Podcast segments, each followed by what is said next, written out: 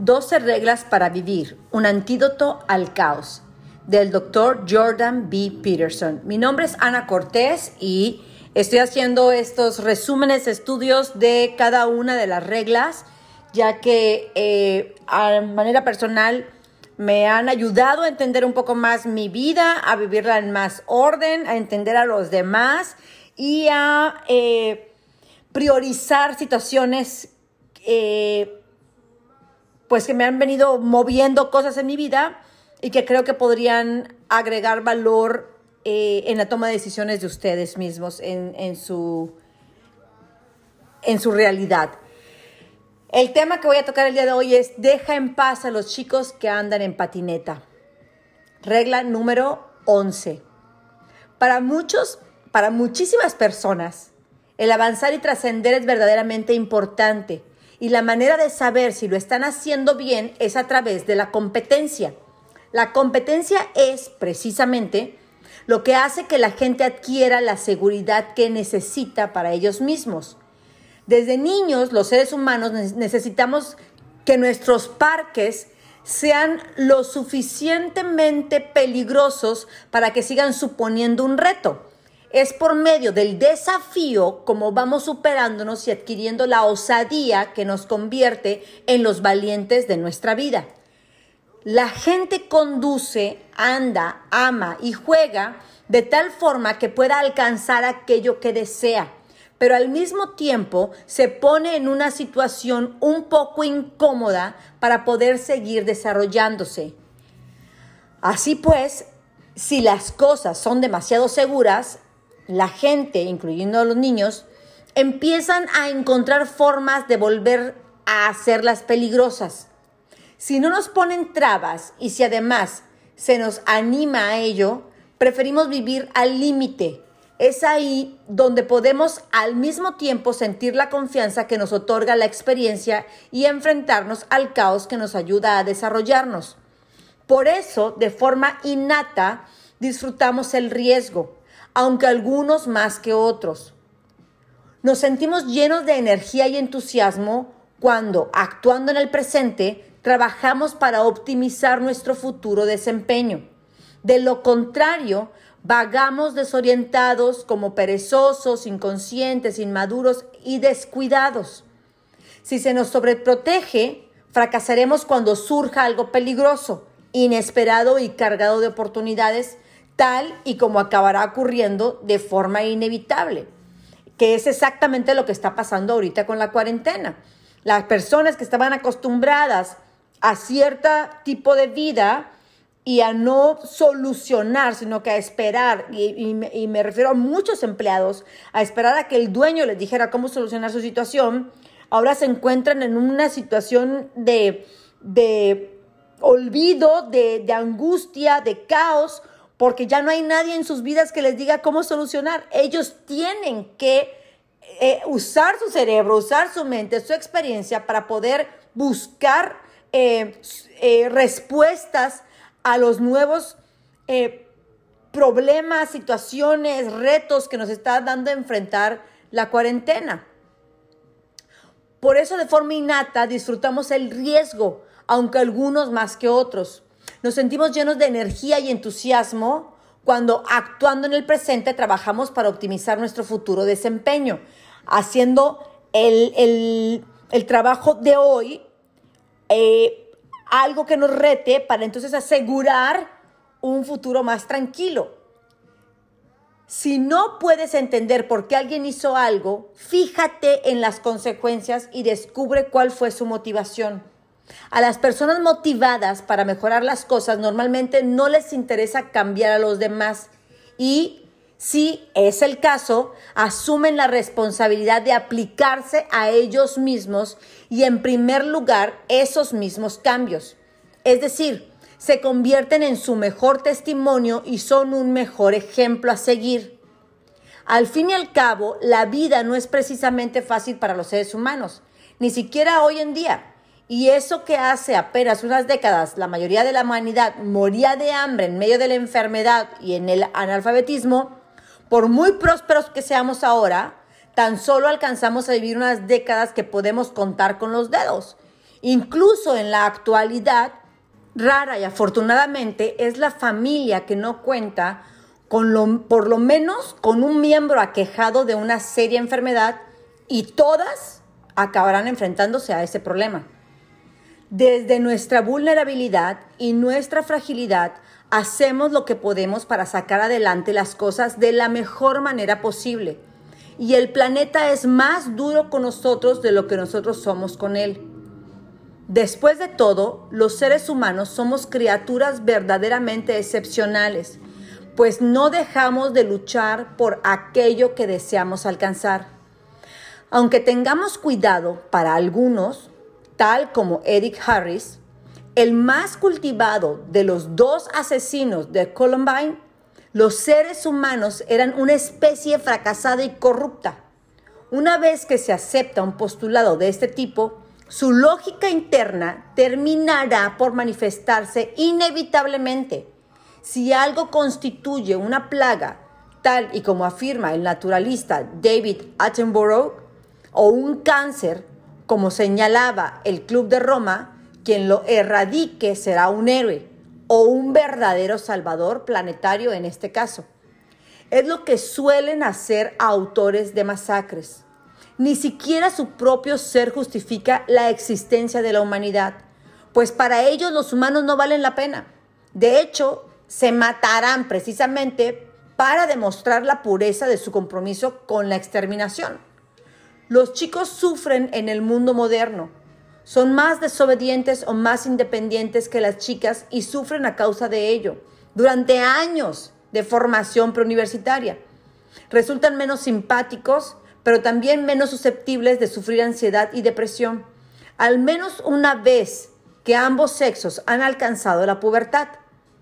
Los intereses de los chicos tienden a relacionarse con cosas y los de las chicas con gente. Y ya desde ahí, hombre y mujer somos diferentes.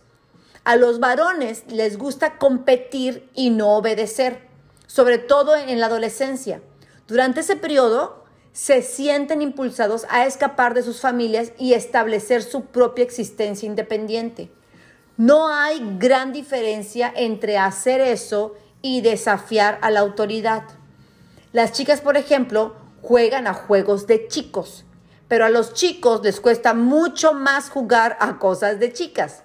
Esto se debe en parte a que se considera admirable que una chica gane cuando compite contra un chico y no pasa nada si pierde. Sin embargo, para los chicos, ganarle a una chica a menudo, pues no está bien, pero peor todavía si pierde.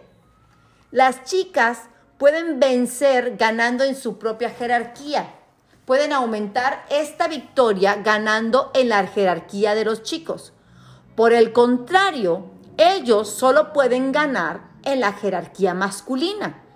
A las chicas no les atraen los chicos que son sus amigos, aunque sí pueden quererlos del modo que ellas lo entiendan. Les atraen los chicos que ganan competencias de estatus frente a otros chicos. Sin embargo, si eres varón, no puedes pegarle a una chica tan fuerte como le pegarías a un chico. Tampoco pueden jugar a algo verdaderamente competitivo con las chicas o si pueden, no lo harán, porque no queda claro cómo podrían ganar. Así pues, cuando el juego se convierte en un juego de chicas, pues mejor se retiran. La situación en las universidades resulta mucho más problemática de lo que indican las estadísticas al uso. Y esto es porque en las aulas escolares no se enseña cómo debe ser la interrelación correcta entre varones y mujeres. Más bien, se agudiza la separación entre ambos sexos, cayendo en posturas extremas que han dado como consecuencia un exacerbado machismo por un lado y por otro lado un empoderado feminismo que raya en ocasiones en la anulación del rol masculino. Una relación amorosa estable es algo extremadamente conveniente tanto para los hombres como para las mujeres y quien diga lo contrario está mintiendo. ¿Quién decidió en todo caso que la carrera es más importante que el amor y la familia? ¿Acaso vale la pena sacrificar todo lo que hay que sacrificar para trabajar 80 horas a la semana en un exclusivo buffet de abogados? Las mujeres que renuncian quieren un trabajo y una vida que les deje algo de tiempo. Prefieren una pareja que posea el mismo o mejor estatus, cosa que no ocurre con los hombres, que no tienen problema alguno en casarse con personas del mismo nivel o más bajo. Recordemos que las mujeres son más emocionales y los hombres son mucho más prácticos. Y todo parece indicar, hoy en día, que el matrimonio es algo cada vez más exclusivo de los ricos.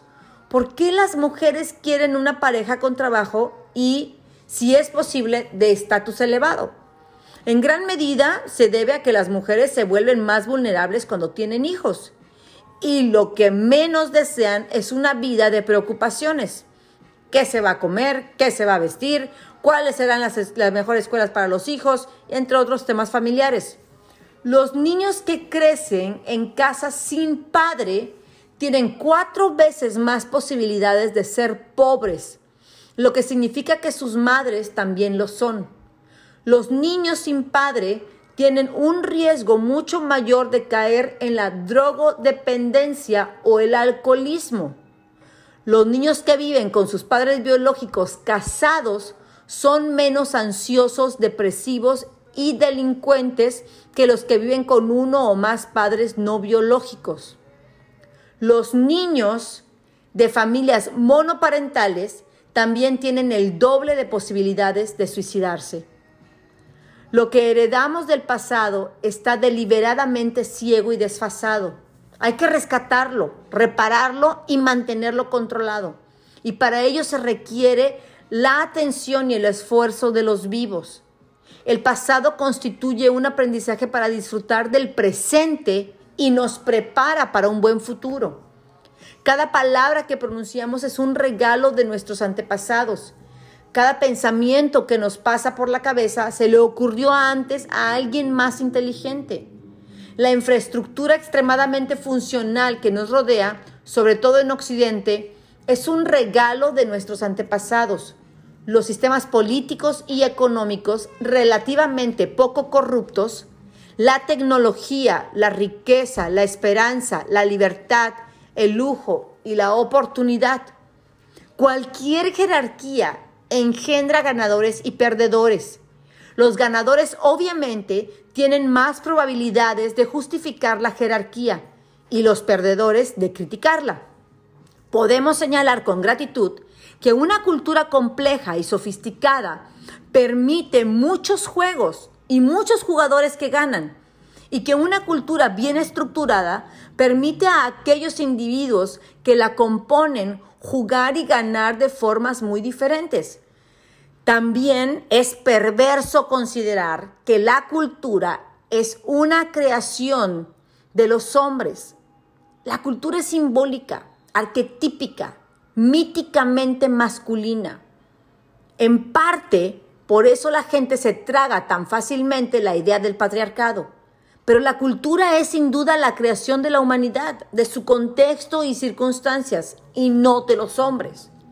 Es más, incluso si las mujeres no hubieran hecho ninguna aportación sustancial al arte, la literatura o la ciencia hasta la década de, 1960 y el advenimiento de la revolución feminista, el papel que desempeñaron criando a niños y trabajando en las granjas resultó igualmente vital para sacar adelante a los niños y liberar de obligaciones a los hombres, solo a unos pocos, de tal manera o de tal modo que la humanidad pudo propagarse y prosperar.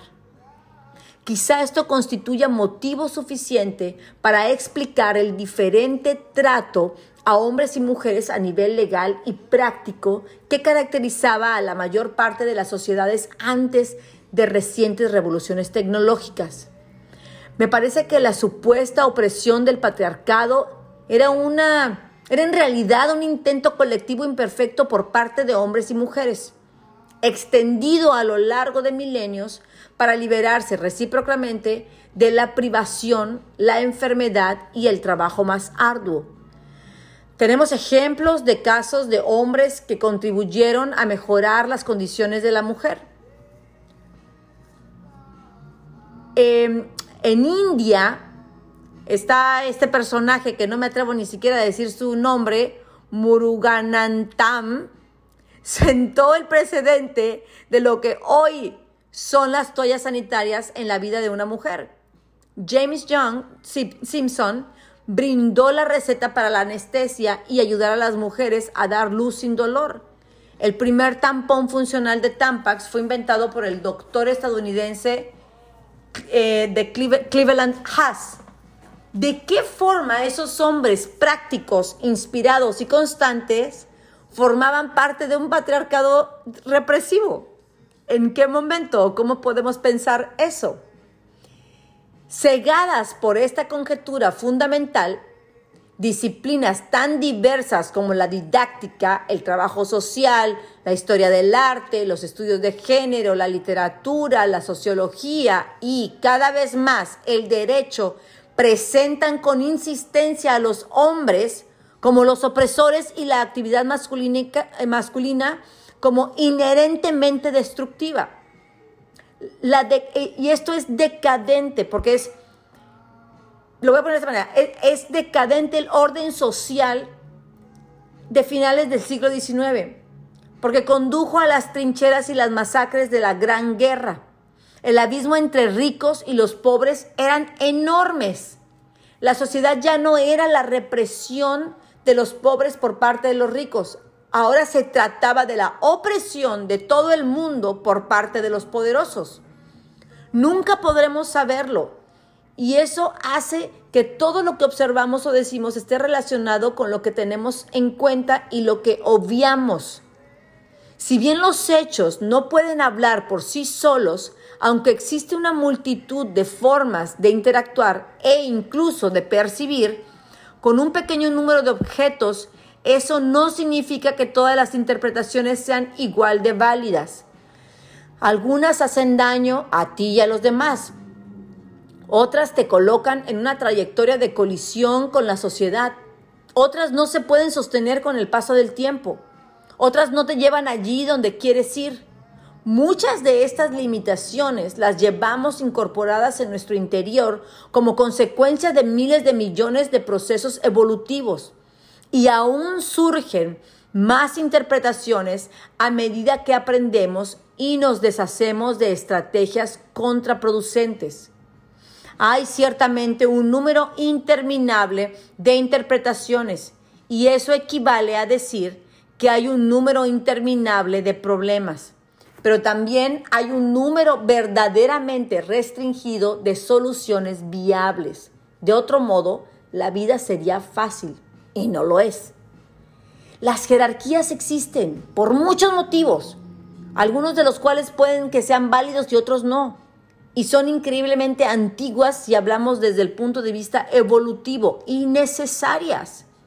En las sociedades que funcionan bien, la competencia y no el poder constituye un factor determinante para el estatus la competencia, la habilidad, la destreza, no el poder.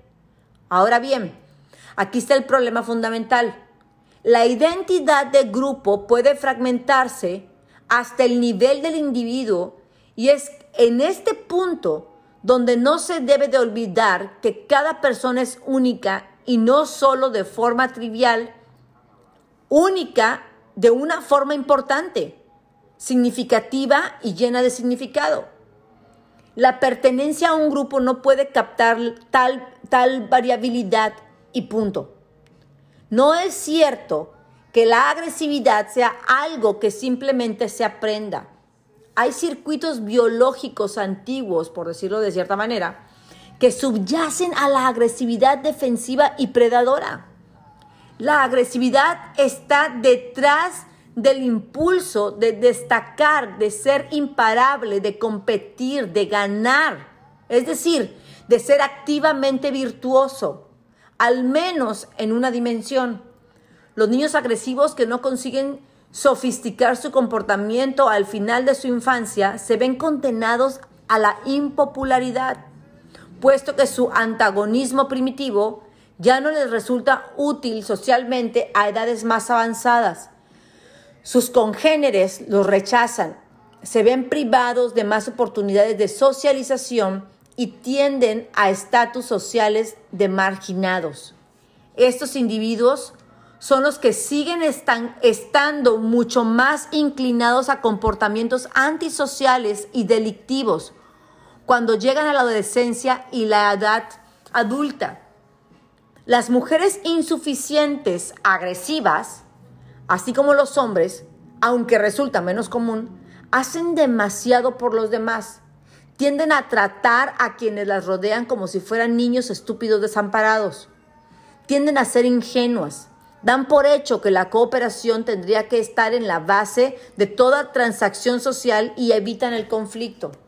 Se sacrifican continuamente por lo demás, lo que puede convertirse, como a menudo ocurre, en algo contraproducente y no correspondido puesto que las personas demasiado simpáticas se contorsionan de cualquier forma por los demás, no son capaces de permanecer erguidas cuando se trata de defenderse a ellas mismas. Al dar por hecho que los demás piensan como ellas, esperan, pero no garantizan o no se garantizan cierta reciprocidad por sus atentas acciones. Cuando no sucede así, no protestan, no exigen directamente reconocimiento o no son capaces de hacerlo. El lado oscuro de sus personalidades emerge a causa de su subyugación y se vuelven resentidas. Tan solo hay dos razones fundamentales para el resentimiento. Que alguien se haya aprovechado de ti o la incapacidad llorona de adoptar responsabilidades y crecer. Si estás resentido, busca los motivos y quizá háblalo con alguien en quien confíes. También tienes que tener claro qué es lo que quieres sacar de la situación y estar preparado para expresar sin ambigüedad lo que deseas. Es buena idea decirle a la persona a la que te enfrentes exactamente lo que querrías que hiciera en vez de lo que ya ha hecho o lo que aún hace y te molesta. Nadie cuenta con una línea directa conectada a tus deseos y necesidades, ni siquiera tú.